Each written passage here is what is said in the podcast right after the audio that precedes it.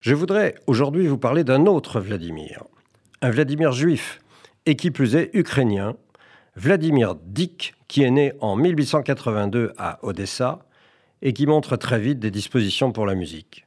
Il commence sa formation sur place, dans cette ville où l'environnement musical était de haut niveau. Mais il part pour la France à 17 ans, sur le conseil de Rimsky-Korsakov, pour parfaire ses études au Conservatoire de Paris. Ayant obtenu la nationalité française, il se présente au concours du prix de Rome, où il obtient un second grand prix. Vladimir Dick est un compositeur prolifique, et ce dans tous les genres, y compris le chant patriotique, comme Alsace, lève-toi, la symphonie ou la musique de film. Il est également actif dans le domaine de la musique de chambre, comme par exemple dans ce trio pour piano, violon et violoncelle dont nous entendons un extrait.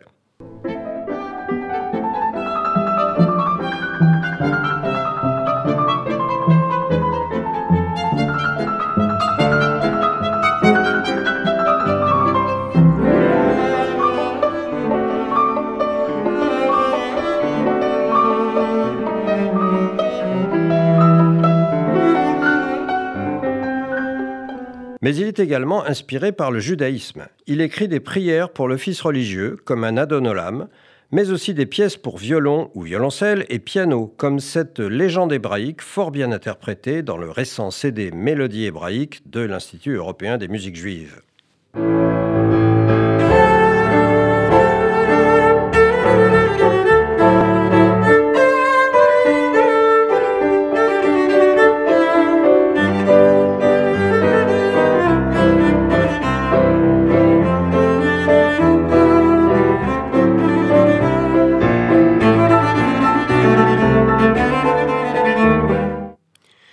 Lorsque survient la Seconde Guerre mondiale, puis l'arrivée des Allemands à Paris, Vladimir Dick reste à son domicile. C'est là qu'il est arrêté en 1943 avec sa femme et sa fille.